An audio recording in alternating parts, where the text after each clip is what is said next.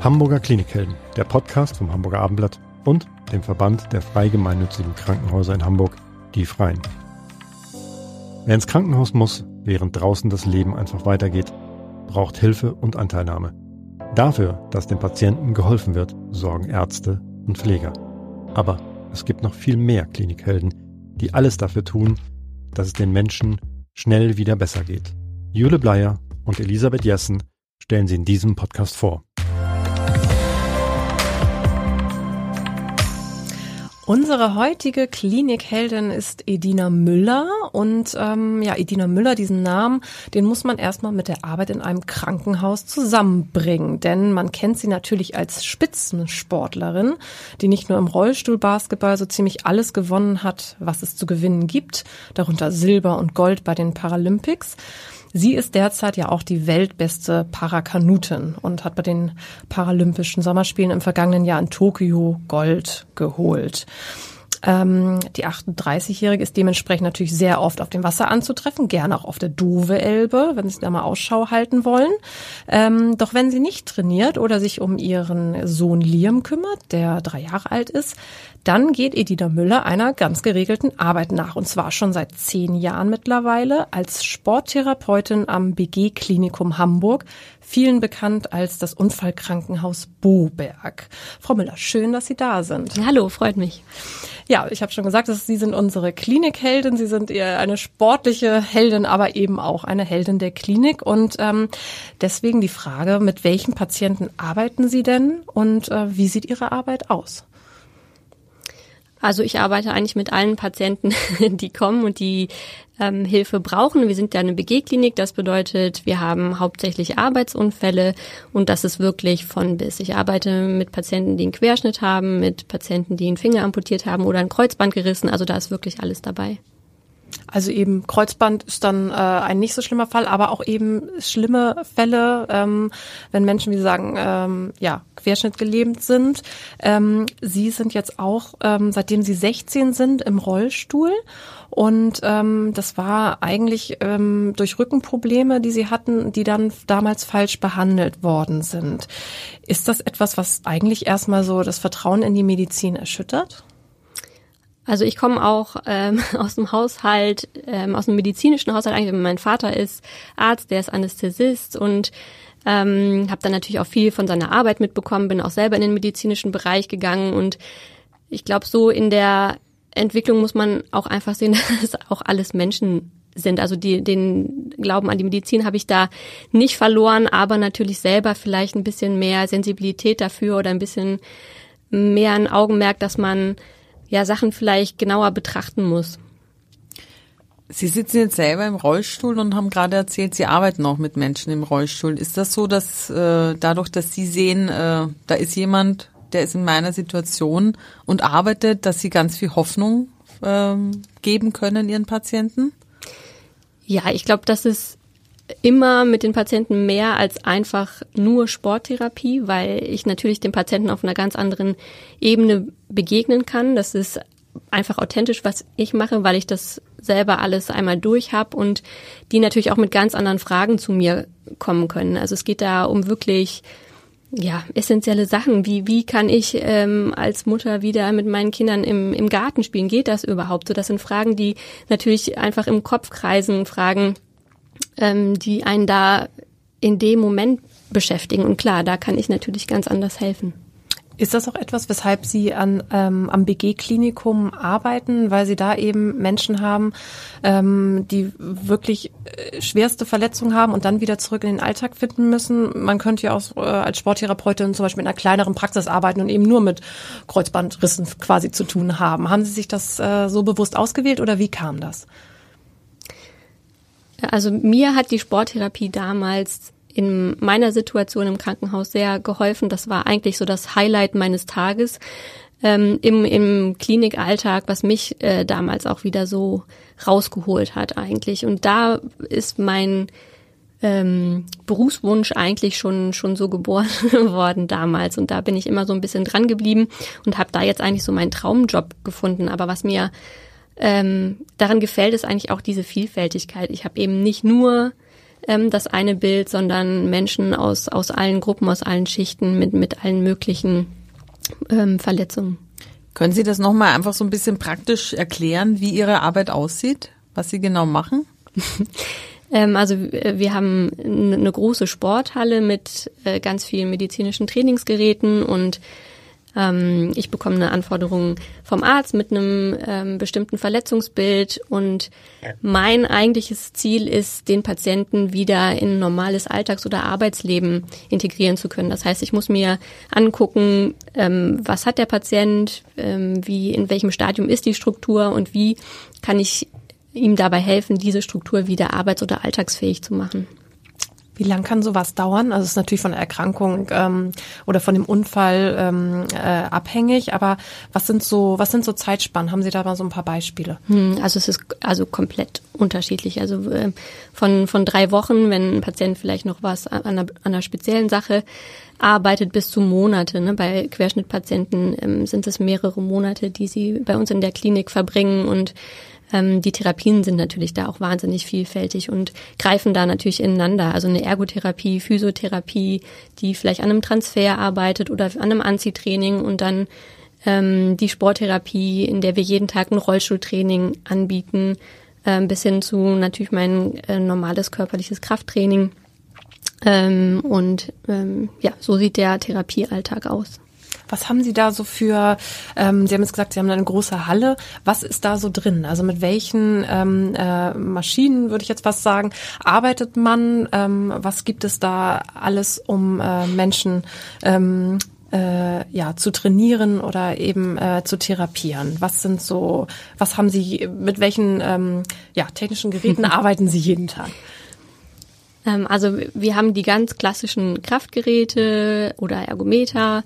Ähm, wir haben Kraftmessungsmaschinen, wir haben ähm, Sling-Training. Was ich ganz toll finde, wir haben bei uns in der Halle eine Kletterwand, ähm, wo wir Klettertherapie anbieten können. Ähm, also ich kann da wirklich ganz vielfältig arbeiten und wirklich auf den Patienten eingehen. Und dass Sie selber im Rollstuhl sitzen, spielt da keine Rolle. Also das beeinträchtigt Sie nicht. Nee, das beeinträchtigt mich nicht, wenn ich ja. äh, jetzt. Sie was, geben Anweisungen. Genau, wenn ich jetzt was hätte, was ich jetzt gar nicht vormachen kann, dann kann ich das erklären. Oder wenn es überhaupt nicht geht, kann ich auch einen netten Kollegen fragen, der das äh, einmal vormacht. Aber das kommt eigentlich nicht vor. Und eigentlich bringt das immer eine ganz schöne Dynamik rein und setzt vielleicht auch so ein bisschen ja, das, was man hat, in eine Relation. Also man mhm. muss sagen, das, was einem passiert ist, ist vielleicht für, für jeden schlimm, egal ob das äh, eine Amputation von einer Fingerkuppe ist oder eben ein Kreuzbandriss, ähm, der, der natürlich auch dazu führen kann, dass man die Arbeit, die man gemacht hat, nicht mehr äh, machen kann. Aber trotzdem ist es nochmal was anderes als ähm, jemanden im ganz normalen Arbeitsleben zu sehen, der äh, im Rollstuhl sitzt und der das alles schon einmal durchgemacht hat. Können Sie dann auch ähm, Mut, also Sie können auch wirklich Mut machen den Patienten, dass die dann ähm, auch das Gespräch mit Ihnen wahrscheinlich suchen, eben nicht nur sich körperlich quasi bei Ihnen therapieren, sondern auch durch Gespräche.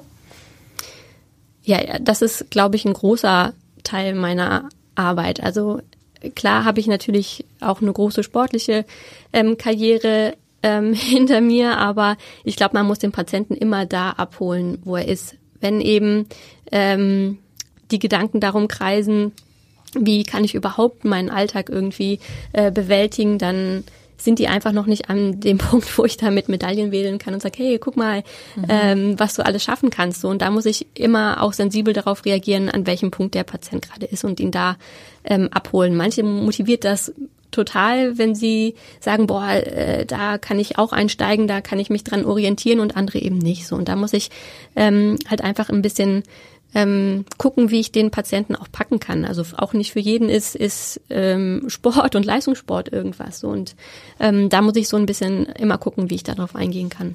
Sie haben ja auch keine Wahl, ob Sie da so eine Couch-Potato äh, als Patienten kriegen oder jemand, der sowieso schon gewöhnt war, äh, sich sportlich zu betätigen.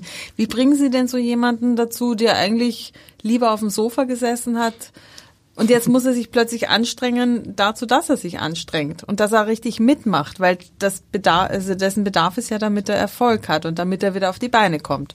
Ja, ich glaube schon, dass ganz viel über den persönlichen Kontakt geht. Wir haben eine wahnsinnig schöne Atmosphäre bei uns in der Halle. Ich glaube, die Patienten kommen sehr gerne und gehen meistens zufrieden wieder raus. Ähm, das ist auch für mich als Therapeutin einfach eine, eine sehr äh, schöne Arbeit. Und ich glaube, wenn sie auch sehen, dass das, äh, was sie machen, was bringt, dass sie ihnen, dass sie da einen Fortschritt sehen, dass sie da weiterkommen, das motiviert schon von alleine. Und für ihre Zukunft würde ich ihnen natürlich immer raten, dass sie irgendwas finden, was sie begeistert. Also ich glaube, es äh, bringt nichts, sich da jeden Morgen das Joggen aufzuschreiben, wenn es einem einfach keinen Spaß macht. Da muss man sich dann irgendwas anderes suchen und sich vielleicht auch ein bisschen ausprobieren. Gerne mit anderen Leuten, so dass man, wie soll ich sagen, dass man einen Termin hat, zu dem man gehen muss, dass man sich schlecht fühlt, wenn man nicht hingeht, weil eben jemand äh, auf einen wartet. Ähm, aber ich glaube, man muss sich da einfach ein bisschen ausprobieren wieder und äh, gucken, was einen da begeistert und wo man einfach gerne hingeht.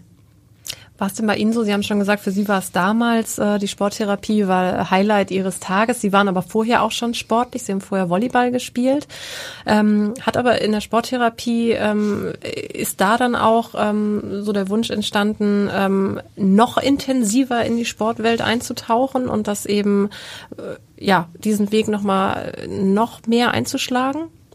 Nee, noch mehr eigentlich nicht. Ich habe da eher gesehen, dass es überhaupt noch geht. Ne? So, also auch bei mir äh, waren natürlich äh, Gedanken, was kann ich jetzt überhaupt noch machen? So, ich äh, war 16, hm, habe sehr gerne Volleyball gespielt und habe gedacht, oh Gott, wenn ich das jetzt nicht mehr machen kann, was soll ich denn, wo soll ich denn jetzt hin irgendwie? Und ähm, in der Sporttherapie, das war natürlich ähm, einmal den eigenen Körper wieder spüren, auch spüren, dass der leistungsfähig ist, immer noch leistungsfähig ist und zu sehen, ja aufgezeigt zu bekommen, was es noch für Möglichkeiten gibt oder dass es noch unglaublich viele Möglichkeiten gibt.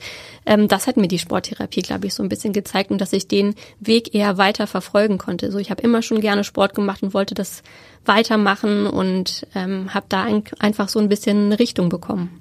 Gibt's jetzt ähm, äh, auch Vereine oder so, mit denen Sie zusammenarbeiten, wo Sie sagen, ähm, äh, muss ja nicht, es muss ja nicht jeder jetzt in den Spitzensport gehen, aber ähm, dass man jemanden, der dann aus der Therapie erstmal entlassen ist, ähm, so weit, dass sie dann auch weiter vermitteln können oder Tipps geben können, wo kann derjenige sich jetzt hinwenden, wie kann das irgendwie weitergehen auf seinem Weg.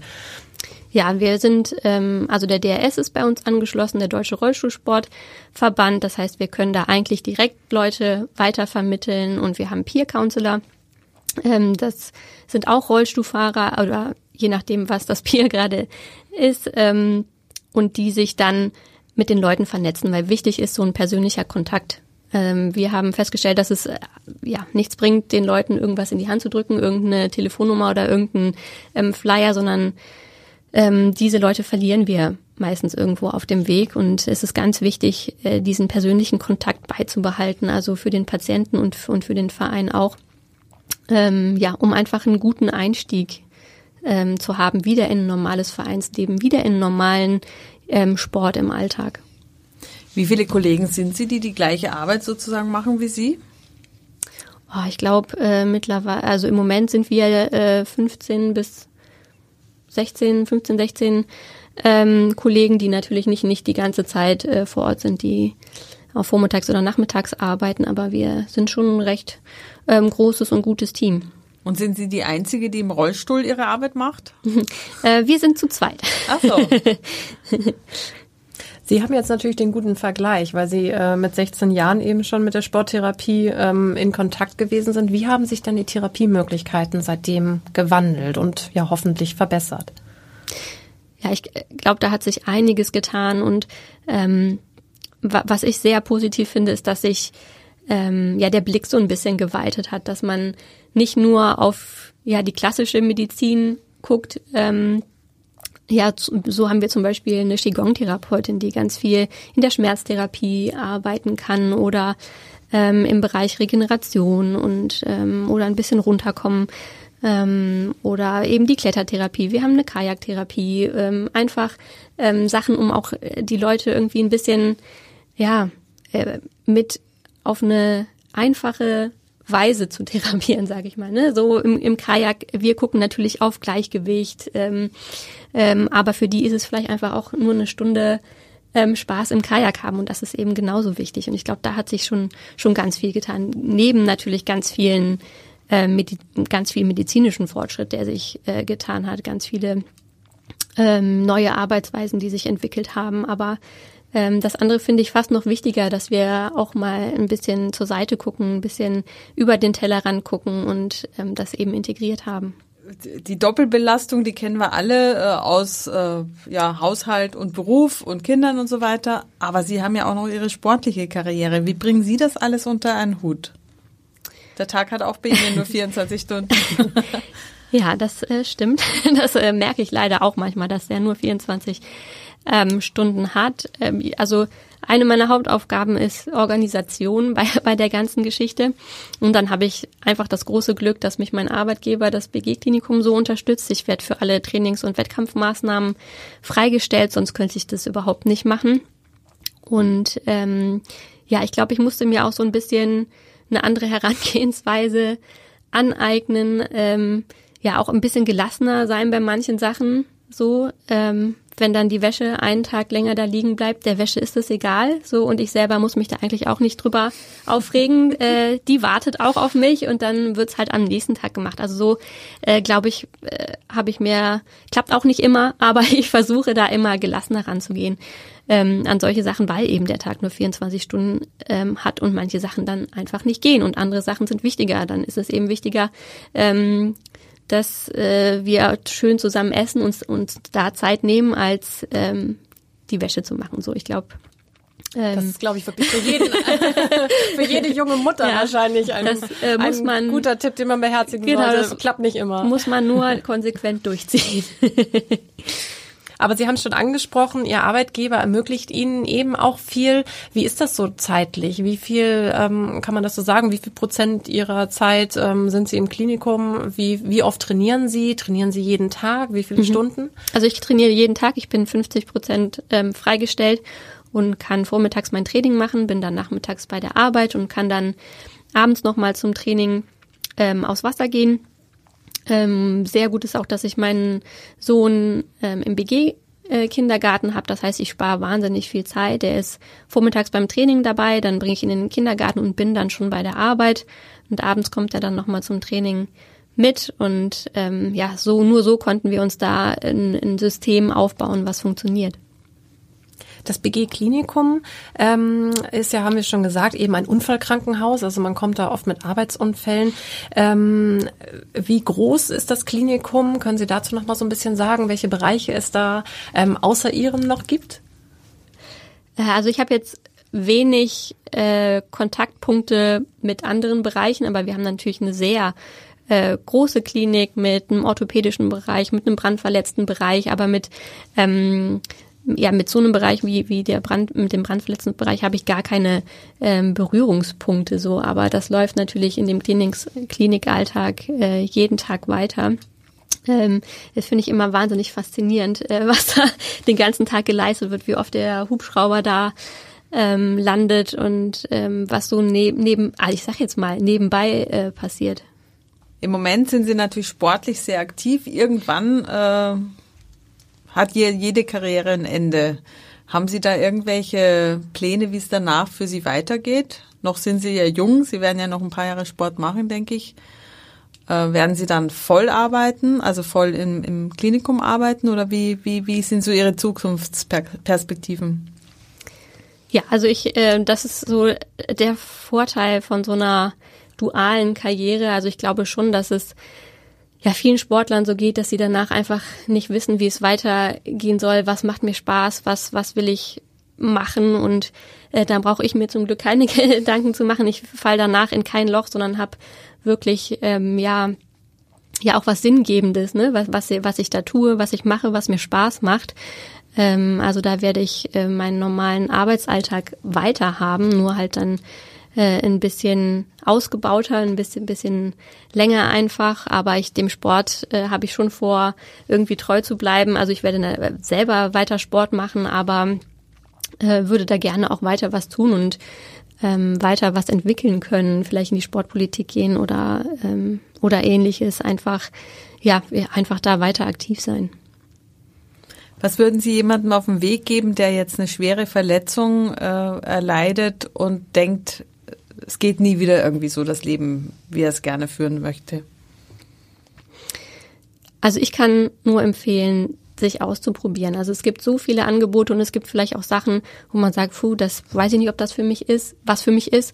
Und ich würde einfach empfehlen, das auszuprobieren, einfach mal hinzugehen und zu gucken, was, ob das was für einen ist. Also ich habe ähm, eine längere Zeit jetzt leider Corona bedingt ausgesetzt, ein Tauchprojekt gehabt mit ehemaligen Patienten.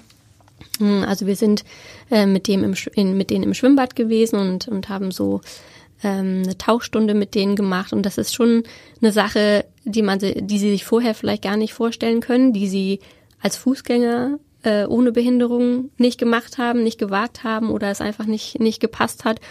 Und mein Ziel war immer, ähm, dass sie da rausgehen und sagen, boah, du, das habe ich jetzt gemeistert, das habe ich jetzt ausprobiert und so kann ich auch einfach neuen Herausforderungen im Leben begegnen, dass sie einfach danach, wenn sie wieder in ihrem Lebens- und Arbeitsalltag sind, auch äh, sich ausprobieren, auch so auf neue Situationen zugehen.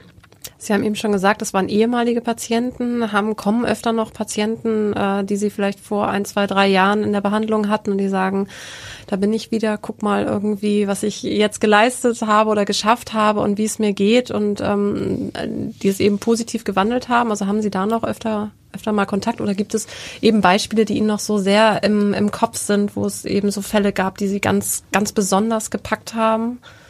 Also das passiert, glaube ich, andauernd. Und die Social Media machen es natürlich auch möglich, ähm, ja immer mal so ein bisschen zu verfolgen oder dran zu bleiben, was, was mit, mit einigen Personen ähm, passiert ist, wie der Weg so weitergegangen ist. Und für mich ist es natürlich wahnsinnig schön ähm, zu sehen, wenn die irgendwo angekommen sind, ne? wenn sie einfach wieder ein normales ähm, Leben leben, egal ob das, ob da Sport jetzt ein Mittelpunkt ist äh, oder nicht, aber ähm, für mich ist es einfach schön, da irgendwie einen Kontaktpunkt äh, zu haben. Also das ist meistens kein persönlicher Kontakt, aber ich kann einfach sehen, ähm, ja, dass die, wie soll ich sagen, dass die es geschafft haben, dass die wieder irgendeinen Weg gefunden haben. Und das ähm, ja, ist für mich in meiner Arbeit einfach wahnsinnig befriedigend. Dann danken wir Ihnen ganz herzlich für Ihren Besuch und noch ganz viele sportliche und therapeutische Erfolge. Sehr, sehr gerne. Vielen Dank. Danke, dass Sie da Danke. waren.